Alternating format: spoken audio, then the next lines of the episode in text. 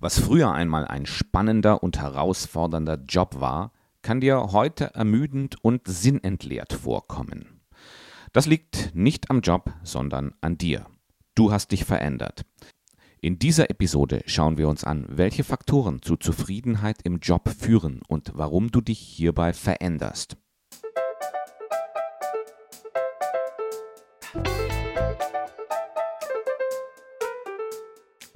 Herzlich willkommen zum Jobsuche Mentor Podcast. Hier geht es um die Jobsuche und die berufliche Weiterentwicklung für Menschen um die Karrieremitte. Wenn ich von Karrieremitte spreche, dann fasse ich diesen Begriff sehr lose. Wenn du bereits seit über zehn Jahren auf deinem Karriereweg gehst, dann ist dieser Podcast für dich. Es ist egal, ob das 10, 15 oder 20 Jahre sind. Übrigens, eine Karriere ist in meinem Verständnis ein sinnvoller, erklärbarer und erfüllender Weg durch dein Berufsleben. Dabei geht es nicht um den Aufstieg um jeden Preis. Wenn du dich in dieser Beschreibung wiederfindest, dann abonniere mich doch. So bekommst du jede Episode direkt in deinen Podcast-Player geliefert und musst dich nicht mehr darauf verlassen, dass du diesen Podcast wiederfindest. In dieser Episode schauen wir uns die beiden großen Treiber von Zufriedenheit im Job an, nämlich deine Stärken einsetzen und deine Werte leben zu können. Besonderen Fokus werde ich darauf legen, dass Stärken und Werte sehr abstrakte Konzepte sind, die oft nicht ganz einfach zu formulieren sind. Wir schauen uns hier an, wie es dir trotzdem gelingt. Ich bin Björn Dobelmann langjähriger Human Resources Manager mit über 20 Jahren Erfahrung in der Gestaltung von Karrieren in großen Unternehmen. Diesen Podcast bringe ich heraus, weil ich möchte, dass Menschen um die Karrieremitte die richtigen Karriereentscheidungen treffen und damit ein gutes, reichhaltiges Leben führen können. Bei vielen Leuten, mit denen ich zusammenarbeite, stelle ich ein fehlendes Bewusstsein für die neue Situation um die Karrieremitte fest. Oftmals ist es den Leuten gar nicht richtig bewusst, dass sie auf einmal weniger Zeit und Energie für die Karriere haben. Es sind viele neue Dinge dazugekommen, zum Beispiel Familie oder Ehrenämter oder politische Ämter. Tja, und da bleibt dann einfach weniger Zeit für die Karriere. Aber es haben sich auch andere Dinge geändert. Du hast dich in der Regel selbst besser kennengelernt und kennst somit deine Bedürfnisse viel besser. Ja, diese Bedürfnisse werden dadurch ausgeprägter und müssen stärker erfüllt werden. Du hast aber auf der anderen Seite auch mehr inhaltliche Kapazität. Du bist einfach besser geworden. Du bist kein Anfänger mehr. Du hast dir ein paar Qualitäten angeeignet, die dir auch in neuen Situationen helfen, das schnell und effizient umzusetzen. Und dieses fehlende Bewusstsein für eine neue Situation bringt Probleme mit sich. Denn in der Vergangenheit hat der Ansatz, den du bisher gefahren bist, ja immer gut geklappt. Marshall Goldsmith beschreibt es sehr gut mit dem Titel seines Buchs What got you here won't get you there.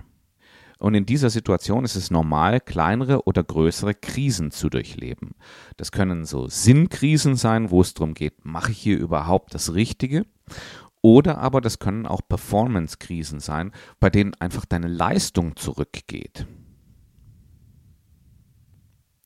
Für Leute wie dich, die sich um die Karrieremitte befinden, ist es eine wichtige Aufgabe zu verstehen, was dir Zufriedenheit im Job verschafft.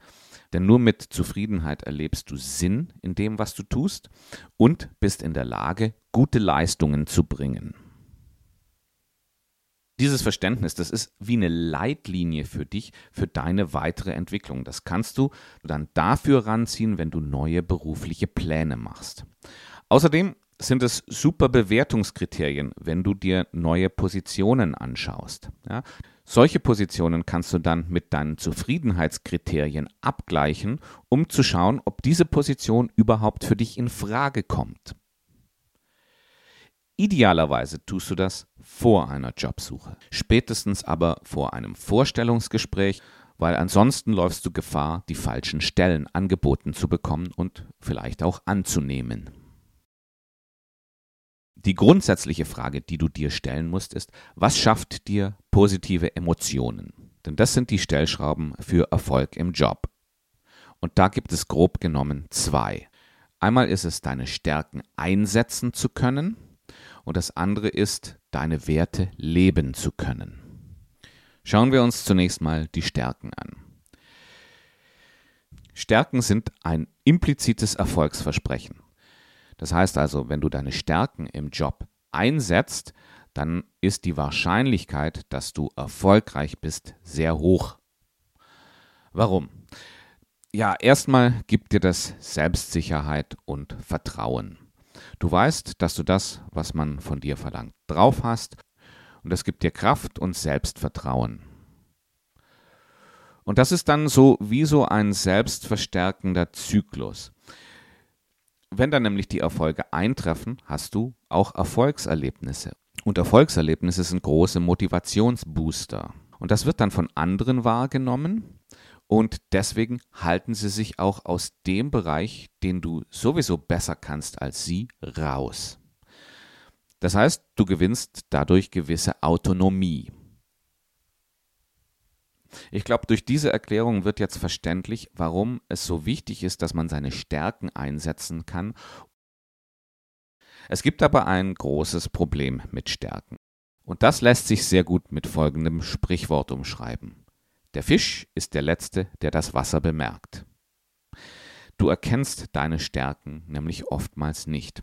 Sie sind für dich ganz normal und du merkst gar nicht, dass du hiermit was Besonderes bist. Die große Frage hierbei ist, wie erkennst du deine Stärken? Das wird auch nie groß diskutiert und wir denken da auch selten drüber nach.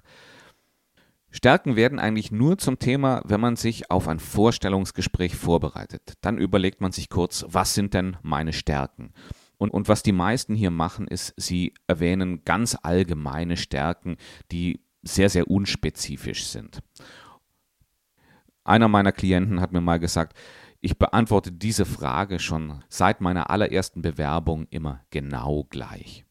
Es zeigt also, dass man hier sehr wenig Zeit für investiert. Das ist eigentlich recht erstaunlich, wenn man mal bedenkt, wie wichtig Stärken bei der Herstellung von Zufriedenheit im Job sind. Diejenigen, die meinen Podcast schon eine Weile hören, die wissen es, ich bin ein großer Fan von Journalen.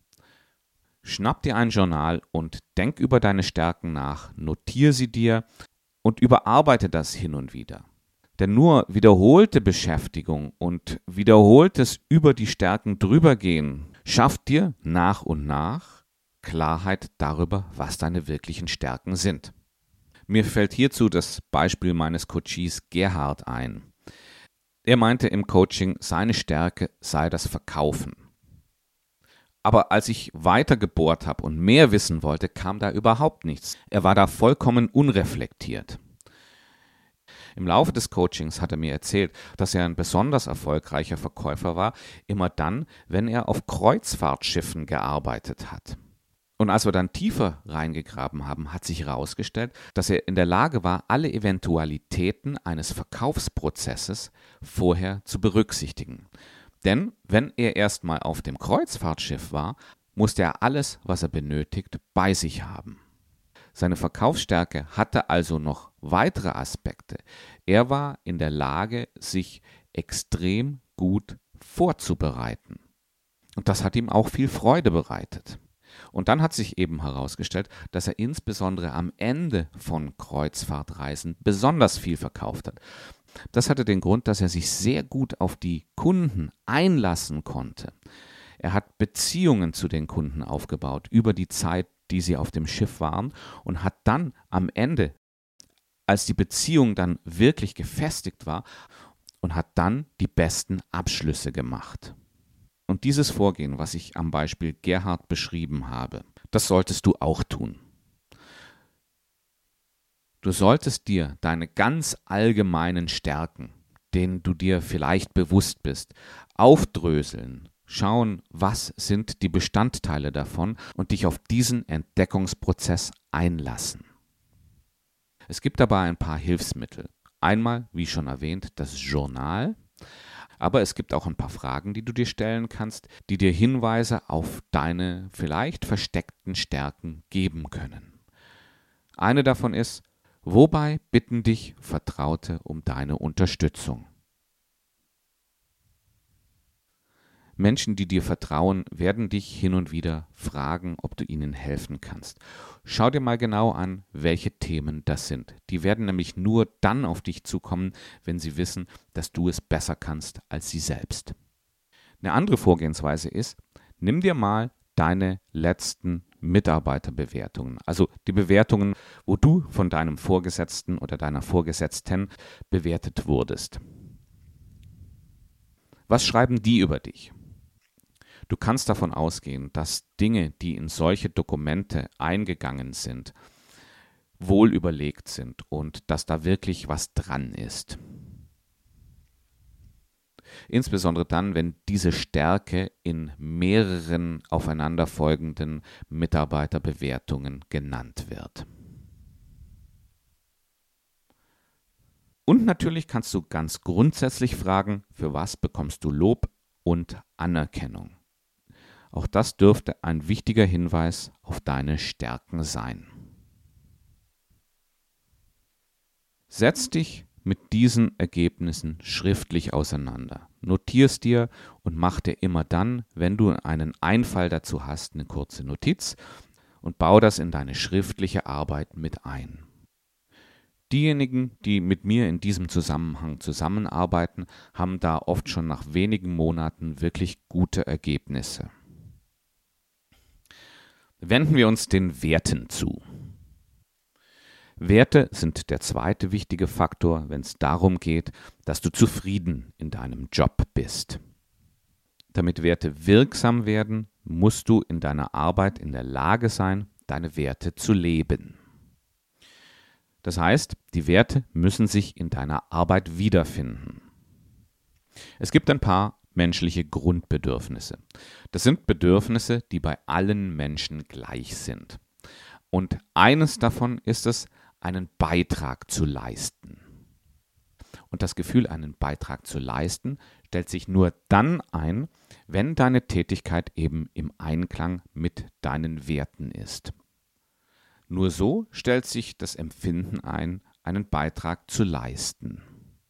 Ich, ich möchte hier nochmal auf das Beispiel von Gerhard zurückgreifen. Einer seiner Werte war die Partnerschaftlichkeit. Er leistete seinen Beitrag damit, dass er seine Kunden partnerschaftlich beraten hat. Er hat ihnen also das verkauft, was ihnen wirklich weiterhilft. Der Grund, warum er zu mir gekommen ist, ist, weil er sich in seinem damals aktuellen Job unwohl gefühlt hat. Und im Laufe unserer Zusammenarbeit haben wir dann herausgefunden, dass er bei diesem Arbeitgeber seinen Wert Partnerschaftlichkeit nicht leben konnte.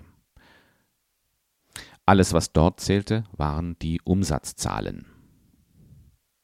Das Gefühl der Zufriedenheit mit deiner Arbeit stellt sich nur dann ein, wenn deine Arbeit mit deinen Werten übereinstimmt. Ich habe hier noch ein anderes interessantes Beispiel. Ich habe mal mit einer Projektmanagerin zusammengearbeitet, die wusste, dass sie zu wenig verdient in dem Job, den sie hat. Sie ist aber trotzdem im Job geblieben, denn einer ihrer Werte war Anerkennung.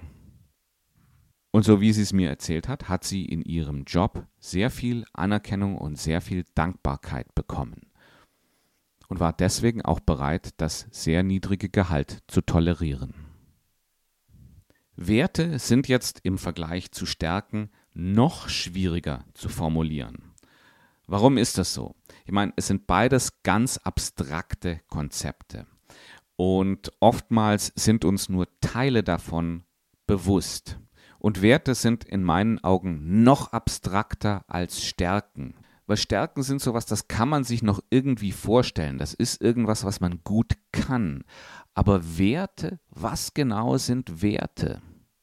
Du kannst davon ausgehen, dass viele deiner Werte dir gar nicht bewusst sind. Aber sie zeigen sich dir in ihren Wirkungen. Und auch hier möchte ich dir wieder ein paar Wege aufzeigen, wie du deinen Werten, obwohl sie so abstrakt sind, doch auf die Spur kommen kannst. Ich empfehle dir auch hier wieder ein Journal zu benutzen, weil einerseits kannst du damit deine Gedanken festhalten, du musst sie, um sie dir aufzuschreiben, klar und konsistent machen. Und du hast die Möglichkeit, sie auch zum späteren Zeitpunkt nochmal zu überprüfen, nochmal deinem Gedankenprozess zu unterziehen und bekommst so über die Zeit ein klares Bild von dem, was deine Werte wirklich sind. Ein erster Ansatzpunkt hierfür ist, was sind deine Überzeugungen? Wofür setzt du dich ein? Und das kann so banal sein wie dein Fußballclub. Ja? Warum dieser Club? Was verbindest du damit? Warum tust du, was du tust? Oder stell dir vor, wofür würdest du protestieren gehen? Welches Thema wäre dir wichtig genug, dass du dafür auf eine Demonstration gehen würdest? Und dann schau dir mal an, wofür steht dieses Thema? Und dann fragst du dich, was ist der übergeordnete Wert dieser Demonstration? Über welche Art von Nachrichten freust du dich sehr? Was bringt dich in Rage? Wenn du dich deinen Emotionen so näherst, kommst du nach und nach auch auf den Kern, auf den Wert, der dahinter steht. Eine andere Vorgehensweise ist, wenn du dir mal deine großen Ziele vornimmst. Ja? Vielleicht ist der Begriff Ziel hier zu eng gefasst. Sagen wir lieber Träume. Was sind deine beruflichen Träume? Ist es die Selbstständigkeit? dann könnte dahinter der Wert der Unabhängigkeit stecken. Ist es dein Traum, CEO zu werden? Dann könnte dahinter der Wert der Macht stehen. Oder träumst du davon, einen Doktortitel zu bekommen? Dahinter könnte der Wert Anerkennung stehen. Beobachte dich auch mal in sozialen Situationen. Gibt es Situationen, in denen du ohne Grund auf Konfrontation gehst? Besonders geeignet sind hier Themen unter Freunden oder Kollegen, die zu Kontroversen führen. Diese Diskussionen sind ja im Regelfall nicht auf die Fakten des entsprechenden Themas konzentriert, sondern die resultieren aus einer persönlichen Grundhaltung. Schönes Beispielthema hierfür wäre das Tempolimit auf deutschen Autobahnen. Das führt ja immer wieder zu aufwallenden Emotionen in Diskussionen. Und die sind im Regelfall ganz ohne Grund, denn diejenigen, die sich über dieses Thema unterhalten, werden es nicht sein, die das entscheiden.